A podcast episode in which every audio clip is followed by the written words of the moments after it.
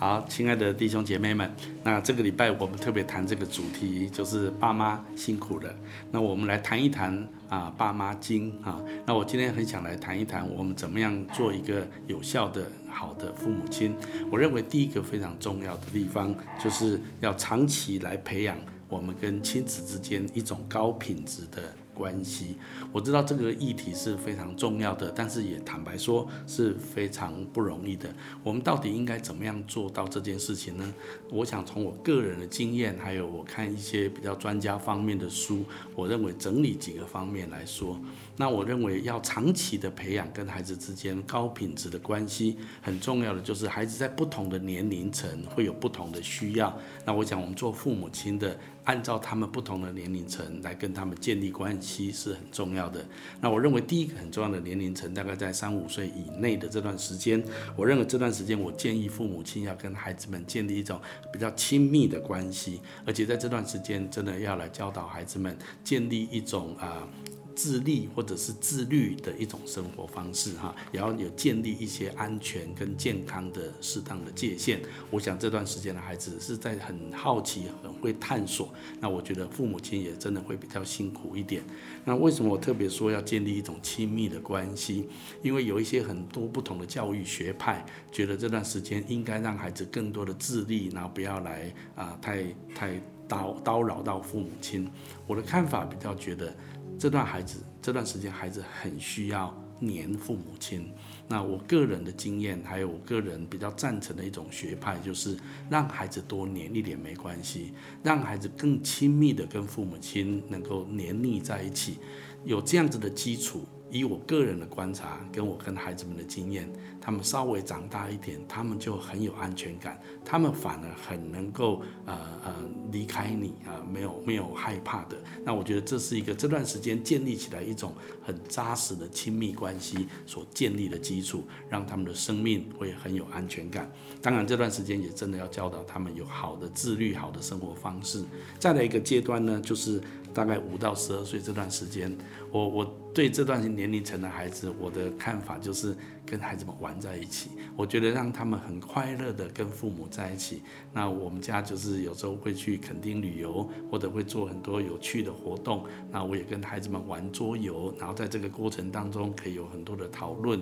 那在这个过程里面，也可以把自己的很多的想法。还有很多的呃教导，透过在一起的游戏玩乐，或者是啊读一些童话故事，可以做很多的分享。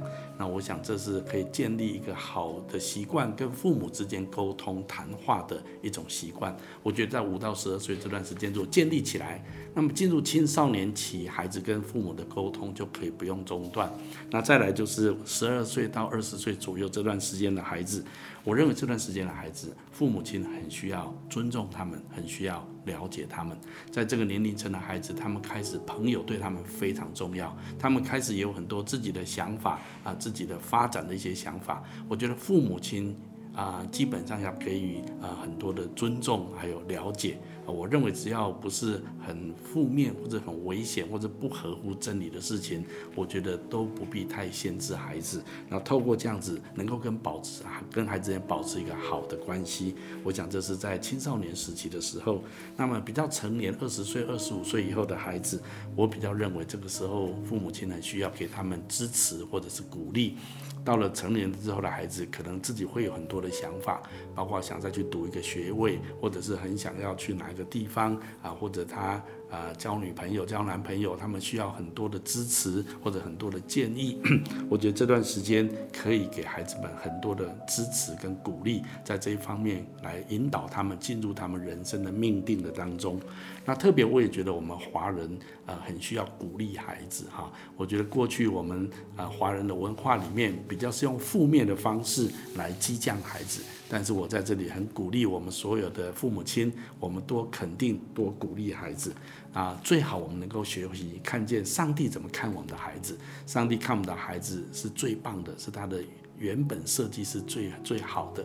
我们不要轻易孩子的一个挫折的表现，或者让我们失望的表现，就给孩子一个很负面的回应，这样子会很挫折孩子。我想，如果我们能够这样子来鼓励、肯定我们的孩子，我们可以跟孩子之间建立一种高品质的关系。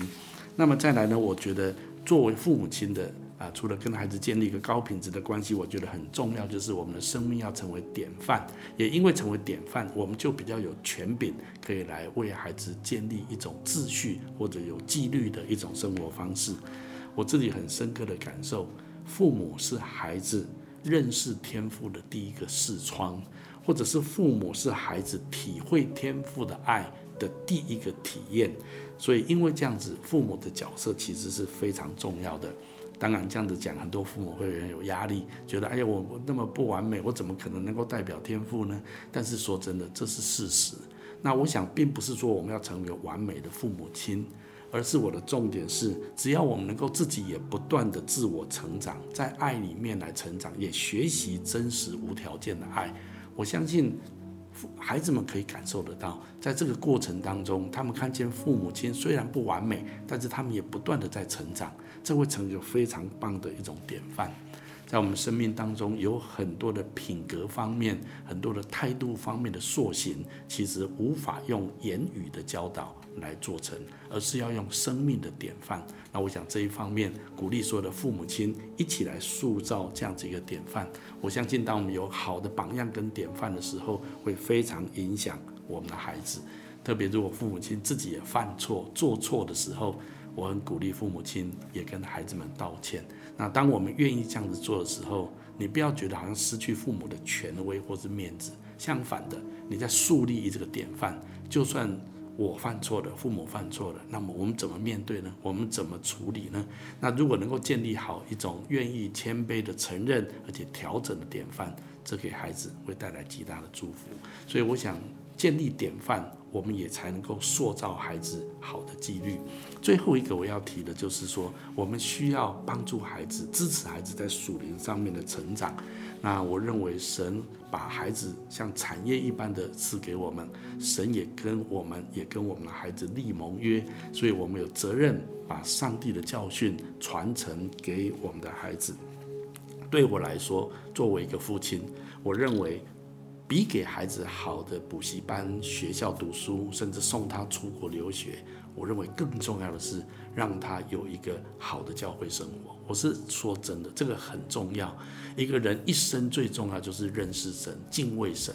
那么，如果我们能够帮助一个孩子在基督里面这样子来成长，而且有教会的生活，也透过教会的服侍，他认识很多很棒的基督徒的朋友，呃，他们也一起的来服侍神。我认为这样子的一个孩子的成长是非常非常蒙福的。我自己是这样子长大的，我也让我的孩子们这样子长大。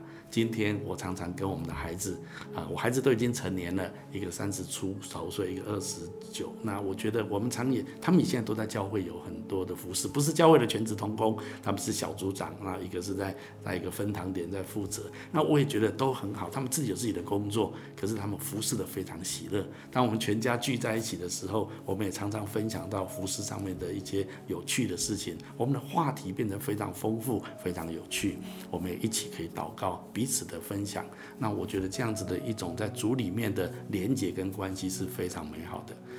最后我要这么说，作为一个父母亲，真的辛苦，真的不容易。但是如果我们愿意按照圣经神的原则来教导，那么愿意认真的来经营一种长期的高品质的亲子关系，神一定会来帮助我们。我们自己不断的成长，做典范，做榜样。我们一定会带给我们的孩子极大的祝福。我想用这一些的信息跟大家来分享。我们都不完美，但是我们一起来学习，做个好的爸爸妈妈。再次的说，爸妈辛苦了。